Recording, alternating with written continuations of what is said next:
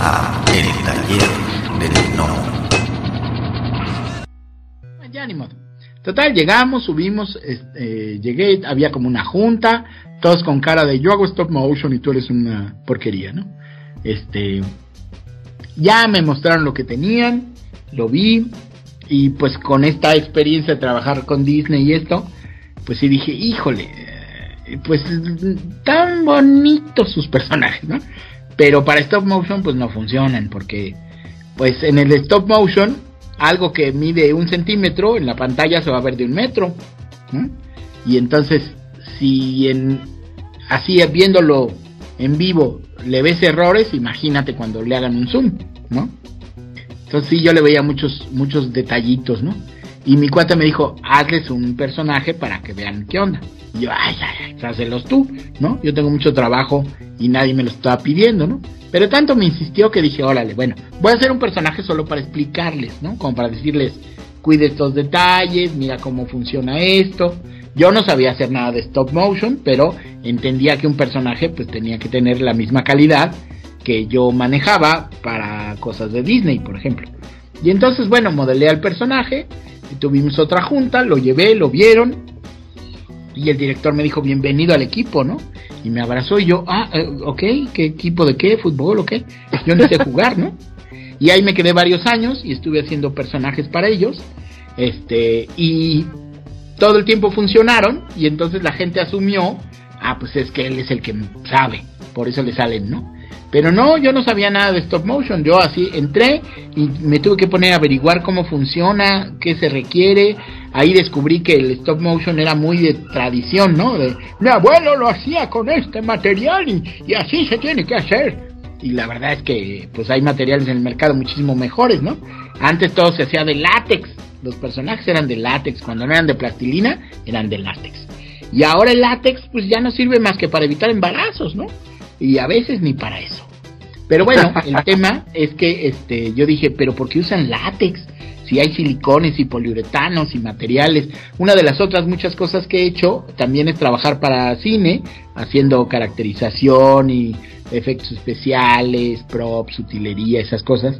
Y entonces este, empecé yo a meter materiales, pues mucho más eh, funcionales que el látex y eh, la empresa dijo, ah, pues sí, sale muy bien todo, funciona muy bien y ya, Y de pronto me di cuenta que pues estaba yo innovando un poco en la técnica porque pues no se hacía así. Y también me di cuenta que tenía yo que aprender animación porque pues de pronto lo, lo que me pedían tenía que cumplir con las exigencias de lo que ellos necesitaban. Y entonces pues me tuve que, pues eso, ponerme a aprender animación en muy poquito tiempo. Y cuando entendí cómo funcionaba, pues todo fue miel sobre hojuelas y ya empezamos a hacer proyectos y a ganar premios y ese tipo de cosas.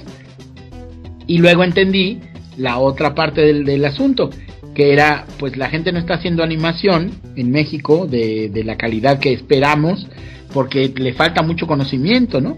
Eh, y en el caso del stop motion, pues falta conocimiento de materiales, de anatomía, de diseño de personajes, de ta, ta, ta, ta, ta. Y entonces, pues por eso me puse a dar clases desde hace más de 20 años y pues ya y afortunadamente pues ya hemos hecho cosas muy divertidas, ¿no? La gente gana premios y, y bueno, ahí seguimos haciendo hasta donde se puede todos los proyectos que, que se nos piden, ¿no? Ok, ¿y cuál fue tu primer proyecto de animación? De stop motion. El primer proyecto fue en el 2009. Yo daba clases en los estudios Churubusco y eh, los alumnos tenían que hacer un cortometraje que al director se le metió así la loca idea de que lo quería meter a un festival a Japón. Y entonces este yo hice los personajes, las marionetas pues, y algo de props y de utilería y eso, pero eh, los alumnos hicieron toda la chamba, o sea, ellos fotografiaron, iluminaron, animaron, etcétera, etcétera, etcétera. Hicimos un corto de 15 minutos y se metió al Festival de Japón y resulta que el festival solo aceptaba un corto de 5 minutos. Chihuahuas. Entonces lo regresaron y hubo que hacer una edición y quitarle dos terceras partes al corto. Fue terrible. Pero bueno, se hizo, se volvió a meter y entonces empezaron a pasar cosas muy extrañas. Estamos hablando del 2009. resulta que este corto gana el festival en Japón y estos chavos que jamás habían hecho animación en su vida, de pronto ya habían ganado un festival en Japón, ¿no? En Japón donde no puede ser, ¿no? Japón tiene más animación de la que puedes ver en tu vida, ¿no? Y ni siquiera estamos hablando del hentai, ¿no? O sea, de la, de la que sea. Este, sí, es demás. Bueno, la cosa es que, este, pues todavía estábamos que no nos la creíamos, que habíamos ganado un festival en Japón. Y de pronto se pone en contacto un canal de Japón, de Tokio en particular, que es la NHK, que es algo así como el canal de videos de Tokio, como un poco como el ejemplo del MTV o el VH1 o estos. Este, y resulta que dice, me gusta tu proyecto, te lo compro como serie de televisión exclusiva. ¡Wow! Y de pronto pasamos de ser un señor que está enseñando animación a unos chavos que nunca habían hecho animación, a ser la primera empresa mexicana que le vende animación a Japón. Y yo así, no lo puedo creer, ¿no? Por eso le digo a, a todo mundo que en este, en este negocio hay que usar pañales, porque de pronto te va a sorprender la vida y si no traes pañales, este, puede pasar algo muy feo. Este, pero, pues hasta la fecha, desgraciadamente, digo ya está por cambiar, pero hasta la fecha soy el único mexicano en haber creado personajes y marionetas para una serie de, de stop motion a nivel mundial, ¿no? Este, y luego ya afortunadamente mis amigos de Cinema Fantasma ya sacaron su serie de Frank Nelda y está en HBO y bueno, ya, ya empezó a cambiar el, el mundo porque pues aquí casi nadie hace stop motion de manera profesional, ¿no? ¿Qué? Eh, para, bueno, para los que, eh, digo, me incluyo, que no sepamos dimensionar eh, qué, tan difícil es, digo, hacer stop motion. A mí me, me llegan las, este, vaya, de, stop motion, pues te, me queda claro las eh, películas como Coraline, como, este, eh, Pollitos en Fuga. Yo creo que a mí la que más me gusta en ese sentido es este eh, Nightmare Before Christmas, ¿no? El, el, extraño mundo ya que se llama aquí. Y, y, uno, uno lo ve, uno lo ve, bueno, vaya, uno disfruta las películas, eh, y, y, pero no sabe en realidad todo el trabajo que se tiene que hacer detrás. Ahorita tú lo acabas de, de, de más o menos de, de, enumerar de que pues que el trabajo de iluminación, el trabajo de esto, pero el stop motion no es este vaya, no es precisamente miel sobre hojuelas, ¿no? Porque hay que tomar en cuenta de que necesitas hacer 24 cuadros por segundo en, en una animación normal, ¿no? En una captura normal. Sé que, por ejemplo, Pollitos en Fuga y también eh, eh, El extraño mundo de Jack son menos cuadros por segundo también para, hacer, para ahorrar costos de animación y ciertas cosas. Pero, Ajá. vaya, todo ese trabajo que está detrás eh, ¿qué, ¿qué, tan complicado es.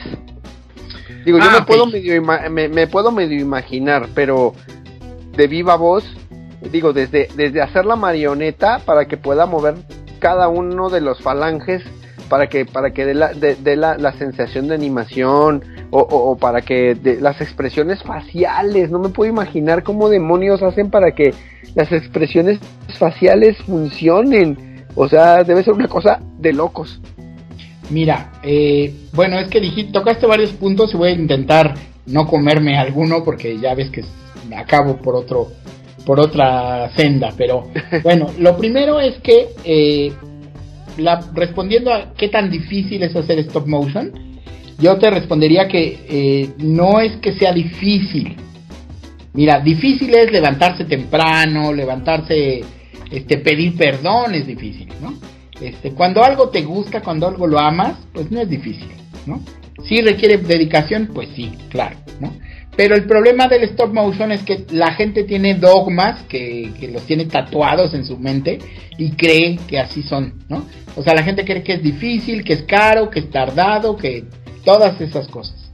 Pero la realidad es muy diferente. Te pongo un ejemplo muy claro refiriéndose solamente a qué tan caro es. Eh, Coraline es una película de stop motion muy buena, o sea, no hay alguien que diga, ay, está mal hecha, mal animada, lo que sea, ¿no? Es de Laika Studios. Bueno, Coraline, eh, se hizo el mismo año que Kung Fu Panda, salieron al cine el mismo año. Ahora, Kung Fu Panda costó 130 millones de dólares hacerla, ¿ok?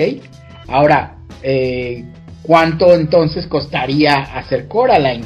Si Kung Fu Panda costó 130 millones de dólares y es muy caro hacer stop motion, pues cuánto costó hacer Coraline, ¿no?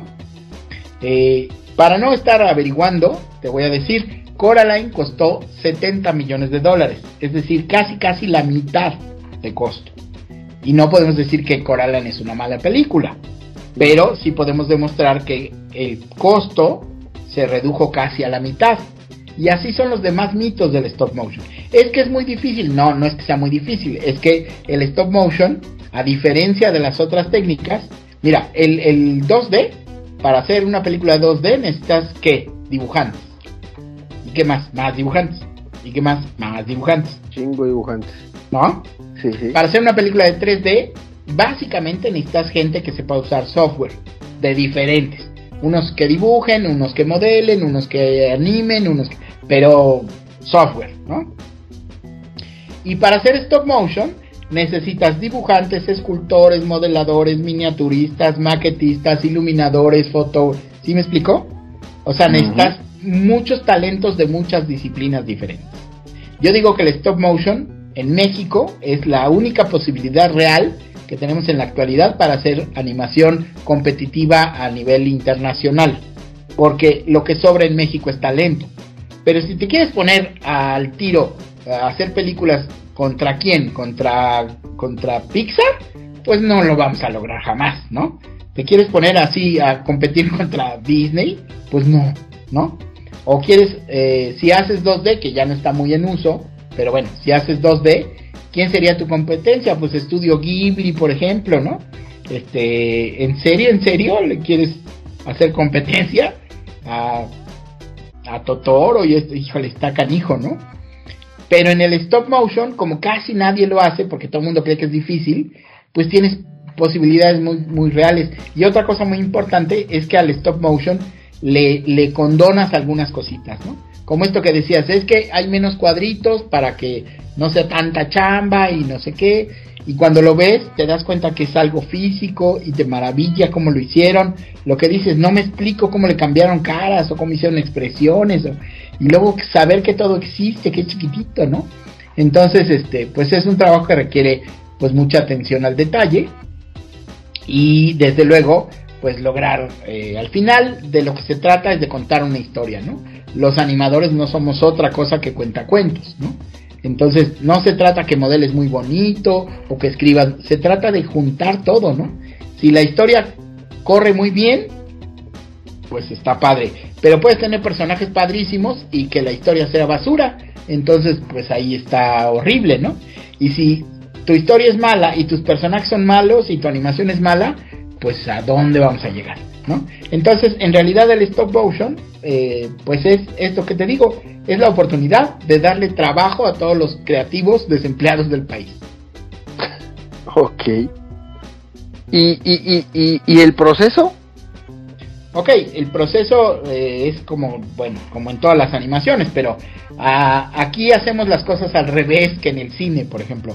Nosotros hacemos, digamos que lo contrario que se hace en el cine. Primero hacemos la edición y luego hacemos la producción. ¿Por qué? Cuando tú quieres hacer una escena en live action, tú puedes poner a un actor a caminar de izquierda a derecha y le dices, no, camina más cansado, ahora camina como con una pata chueca, ahora camina como triste, ahora agacha la cabeza. Lo puedes hacer 100 veces, ¿no? Hasta que te gusta. En la animación no puedes hacer eso. En la animación tienes que tener muy, muy, muy, muy claro qué va a hacer y cómo lo va a hacer para tratar de que te salga en una sola toma. Porque eh, un buen día de stop motion eh, te genera 7 segundos de animación. Un buen día. ¡Oh! un buen día. Sí, si no te equivocaste, si no repetiste, si todo, eh, si todos los planetas se alinearon para que tú pudieras solo dedicarte a animar, un buen día solo puedes hacer 7 segundos. Pero entonces, para que eso funcione, pues tienes que empezar desde, eh, bueno, obviamente tienes que tener tu guion, desarrollar a tus personajes y luego viene todo el proceso de, de desarrollo, ¿no? de qué tamaño tienen que ser los sets, cuántos sets, de qué color, de qué tamaño, de qué material, tienes que saber de escalas, tienes que saber de materiales y luego tienes que saber qué cosas tienen que funcionar y qué cosas solo son de vista. Porque si tú ves una cosa de stop motion, por ejemplo Coraline o Paranorman o El extraño mundo de Jack, y tú ves un mueble con cajones, tú estás seguro que podrías abrir ese mueble y que adentro hay cosas, ¿no? Y estás seguro que si al personaje le quitas el zapato, seguro trae calcetines. Y si le quitas el calcetín, seguro el, su pie está lleno de dedos, ¿no? Este, así debe de ser. E, el stop motion es de sentirse más que de verse, ¿no? Entonces tú tienes que fabricar todo con la estilización que sea. No se trata de que sea realista. Porque si tú quieres hacer algo completamente realista, que los personajes parecieran personas y que los sets parecieran lugares reales, pues mejoraslo con personas. ¿Para qué estás perdiendo tanto tiempo para que no se note tu trabajo, no? Claro. Entonces el stop motion eh, eh, eh, es la posibilidad de crear universos que no existen y personajes que no tienen que ser humanos ni, ni o sea, aunque sea una persona, pues puedes jugar con la estilización, ¿no? Es muy triste cuando alguien se esté esforzando mucho porque parezca real y nunca lo va a lograr, ¿no? O, cuando lo logra dices, perfecto, pues hubieras usado a tu tío en lugar de poner un muñeco, ¿no? No tiene sentido, ¿no? La animación solo existe para poder animar o para contar historias que no podemos contar en la vida real, ¿no? Y con animación me refiero a toda la animación. Si tú ves, por ejemplo, los Avengers, este, bueno, no quiero romperle el corazón a nadie, pero no existe una armadura de un señor millonario que vuela a 800 kilómetros por hora y que se puede detener así en, súbitamente. Y si eso pasara, el humano que viene adentro, pues acabaría hecho como un mojón pobrecito, porque las fuerzas G lo hubieran desbaratado, ¿no? Todo eso, o, o ver un dinosaurio que te persigue y que se come gente, todo eso es animación, solo que aquí se ve como realista pero eso hace la animación, poder contar algo que no se puede contar en la vida real, porque no los quiero preocupar, pero no hay dinosaurios en la calle que puedas entrenar para, hacer una película, Cierto. Y entonces, bueno, el stop motion es exactamente igual, ¿no? Tienes que este, hacer todo, pero aunque sea un universo mágico, o todos sean estilizados, como en Coraline, en Paranormal, por ejemplo, todo está descuadrado. Si le pones atención, este, por ejemplo, ves la fachada de una casa y la ventana es de un tamaño y la otra es de otro y la puerta está chuequecita, todo es a propósito, ¿no? Pero en ese universo todo fluye y tú crees que puedes abrir la puerta y entrar y hay una sala y un comedor y un baño y etcétera. Y así es como funciona, tienes que convencer para que tu historia pues la quiera ver la gente, ¿no? Ok, ok.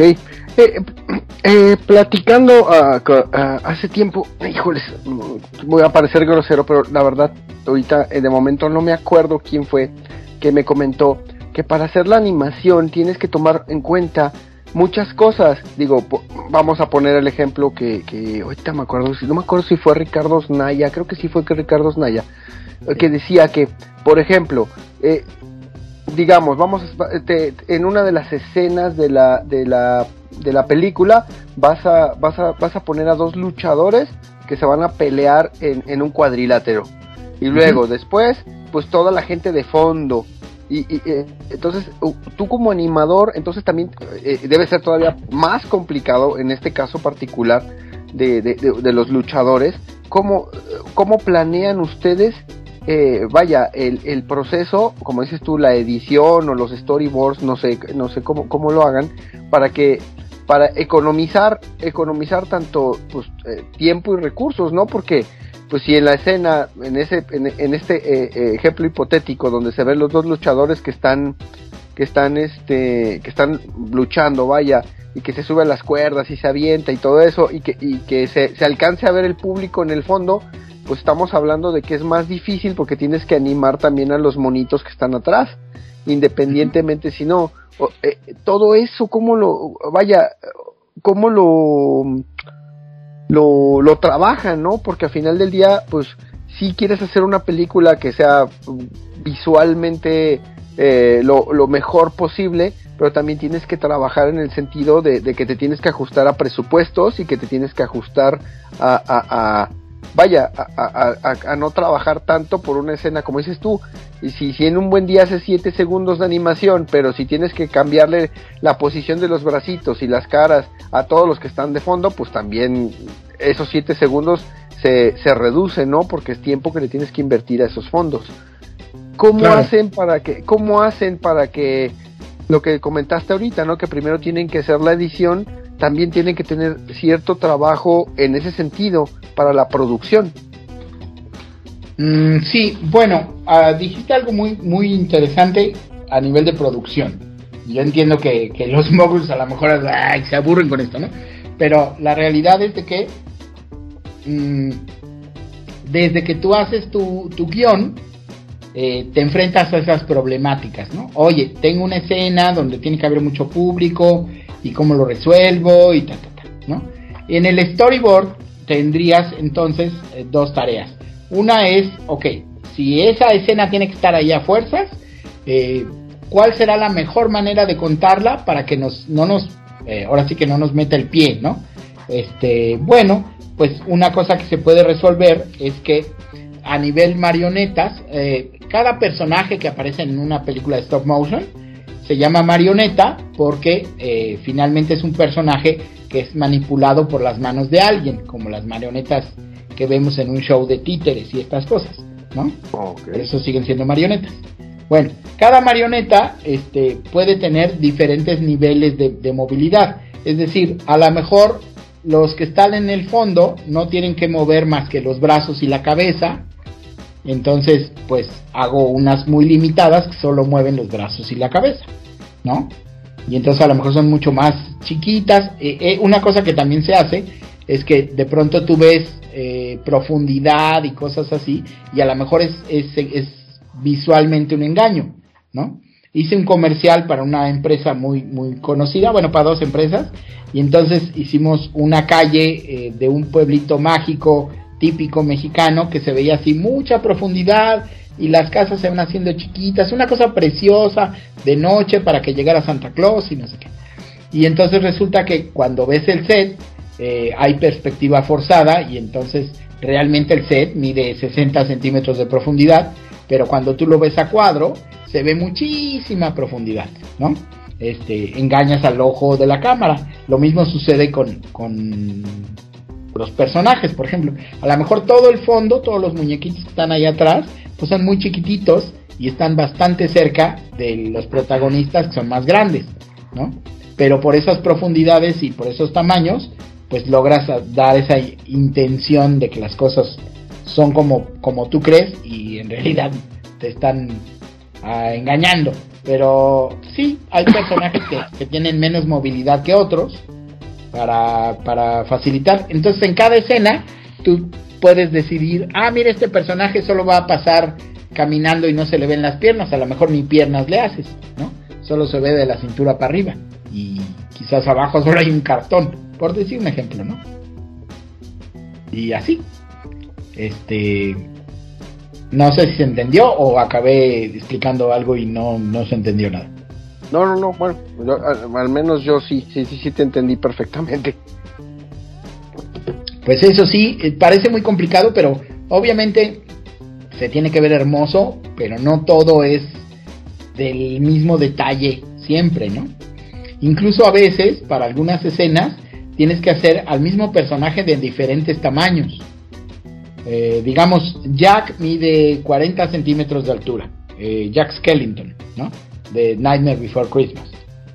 Pero eh, si tú vas a hacer las casitas de, de Nightmare Before Christmas, con pues esa cada casa, no, ahora imagínate que tienes que hacer un pueblo. No, pues. no, pues está increíble, ¿no? Entonces a lo mejor hay una escena, estoy inventando, ¿no? Hay una escena donde se ve Jack caminando entre las casas y para no hacer casas de dos metros y tener una nave industrial solo para una escena, pues haces un jack de 10 centímetros y unas casitas de 30 centímetros, ¿no? Pero tiene que verse un jack igualito al grande y nadie va a notar la diferencia. Y sin embargo, pues a lo mejor son dos jacks, o tres, o cinco, o diez, ¿no? Sí, claro, y ahí juegas con los planos, ¿no? Al Ajá. grande, a- al grande utilizas los, los lo puedes utilizar para los planos medios o, o los close-ups y a los de escala media para ciertos, ciertos, ciertos, este, ciertos ángulos, ciertas capturas y ahí vas jugando con, con, vaya, con las escalas dependiendo de las escenas que vayas necesitando. Sí, claro. Por ejemplo, eh, ¿ubicas eh, pollitos en fuga? Claro, claro, me encanta. Ok, bueno, las gallinas de pollitos en fuga miden 40 centímetros. Y cuando estábamos haciendo el proyecto este de Japón, tuve la, la fortuna de, de intercambiar ideas y, y recibir apoyo de Artman Studios, que son los que hacen pollitos en fuga, eh, particularmente de Nick Park. Y Nick me decía, oye Hugo, es que estás haciendo malas cosas. Tu, tu personaje de tu proyecto este que están haciendo para Japón mide eh, 18 centímetros, 15 centímetros. Y las gallinas de fuga miden 40 centímetros, o sea, lo está haciendo muy chiquito todo, eso no va a funcionar, ¿no? Me alegaban, incluso yo le pedía, ellos nos hicieron los esqueletos de algunas cosas, porque en el stop motion los personajes tienen que tener un esqueleto de acero, de metal, para funcionar. Un esqueleto que se puede dejar en la posición que tú quieras y así se va a quedar. Este, tiene articulaciones que se aprietan o se aflojan. Es una cosa que se manda a hacer, ¿no? Pero bueno, eh, yo no sabía en ese entonces cómo se hacían los esqueletos y tuve la suerte de, de, eh, recibir su apoyo y entonces a ellos se los encargamos. Pues ellos se han ganado Óscares por hacer animación, seguro les salen bien los esqueletos, ¿no? Y ya, nos hicieron lo, que les pedimos y de pronto yo le estaba pidiendo cosas más pequeñitas y me decía, no, ya no se puede. O sea, estás haciendo cosas demasiado chiquitas, ¿no? Este, pero el problema es que nosotros hicimos la animación en la mesa de mi oficina, o sea, no tenía yo más espacio, ¿no? Este, y claro, la- si las gallinas de pollito en fuga miden 40 centímetros, debes de entender que hay una nave industrial solo para el campo de concentración, ¿no? O sea, tienen muchísimo espacio en Bristol, en Arman, para hacer sus animaciones. Entonces, primero dijeron, ay, estos pobres no entienden, ¿no? Y cuando vi- vieron que nos fue muy bien con este proyecto, pues sí les causó un poco de sorpresa, ¿no? Descubrir que, que podemos hacer las cosas mucho más chiquitas que todos los demás y que aún así salen bien. Ok, o sea, eh, eh, digamos que eh, perfeccionaron la técnica en, en, en, en- vaya, en, con las escalas o con, o- digo, hicieron su propio manual, por así decirlo, ¿no? Su propia, su propia manera de hacer las cosas. Sí, es que más que perfeccionar o algo así, este, pues tú tienes que adaptarte a tus necesidades, ¿no? Eh, en ese entonces me pasaba que los únicos libros que existían de stop motion eh, publicados, muy buenos, pero pues son libros que tienen 10 años, 20 años, 30 años y que están hechos en Alemania o en Inglaterra y que te cuentan de materiales que hace 30 años eran una maravilla, pero a lo mejor ni existen ya o ni los conoces, ¿no? Y entonces eh, sí entendí que, primero que había que hacer libros en español para nuestra realidad, ¿no? Este, ahorita estoy por sacar la nueva edición de uno que, que estoy haciendo, porque en los últimos tres años resulta que hice cosas que todo el mundo dijo que no se podían, con materiales que dijeron que no servían, y pues ya llevamos tres años haciéndolo y ganando premios y haciendo cosas. Entonces, de alguna manera sí parece que, que inventamos un poco una nueva técnica o hicimos una... no sé, no sé cómo le dicen ahora, pero el punto es que pues el stop motion es así, tiene que ir adaptándose a la, a la realidad de cada quien, ¿no? Y entonces, pues por supuesto, este, pues la gente piensa que están hechos de plastilina, habrá quien dice, ah, la plastilina es una gran idea, pero habrá quien pues no, no se halla con la plastilina, como lo que les pasó a los de, eh, no sé si recuerdas una animación que se llama Pingu, que es un pingüinito. Pingu, sí, claro, soy fan, sí, sí, sí. Bueno, ¿de qué están hechos los personajes de Pingu? Tú dime. Pues yo, yo siempre pensé que estaban hechos de plastilina, la verdad. Ok, claro, todo el mundo lo piensa. También hay gente que piensa que están hechos eh, en el extraño mundo de Jack, también piensan que están hechos de plastilina. Pero te voy a decir algo muy sorprendente de Pingu. Los personajes de Pingu están hechos de madera. ¿De madera? Sí. Es impresionante. Y te voy a decir por qué. Resulta que es un país donde la mitad del año está nevando y la otra mitad hace mucho frío, ¿no? Y entonces se la pasan seis meses encerrados y de pronto dijeron, bueno, vamos a hacer stop motion ya que tenemos mucho tiempo libre, ¿no? Y pues dijeron, pues con plastilina, como todo el mundo cree que así se hace. Y cuando empezaron a darse cuenta que en un país donde afuera está 30 bajo cero, la plastilina es una piedra, ¿no? O sea, no puedes trabajar con eso, es muy, muy difícil. Pero en los países donde hace mucho frío, los países nórdicos, Suiza, Suecia, Noruega, todos esos por allá arriba, este, pues lo que más saben usar y lo que tienen al alcance y lo que incluso las artesanías, tú vas a esos países, si llegaras a encontrar artesanías están talladas en madera, porque es lo único que, que tienen así como, como recurso, ¿no? Y entonces pues tenían tiempo, tenían herramientas y tenían madera, se pusieron a tornear cada cuerpo, cada cabeza y este está hecha de madera, por esa razón. Pues muchas gracias que han llegado hasta el final del podcast. Si les gustó el contenido, por favor, denos like, compartir, suscríbanse o pónganos un comentario en la plataforma donde nos escuchen para que podamos llegar a más personas. Muchas gracias. La voz y la producción de este podcast estuvieron a cargo de Adro, a un guion de El Piedra. Para todas sus dudas, sugerencias y comentarios, tenemos la siguiente dirección de email: tallerdelnomo@yahoo.com. Gracias y hasta la próxima. Este fue el podcast del Taller del Gnomo.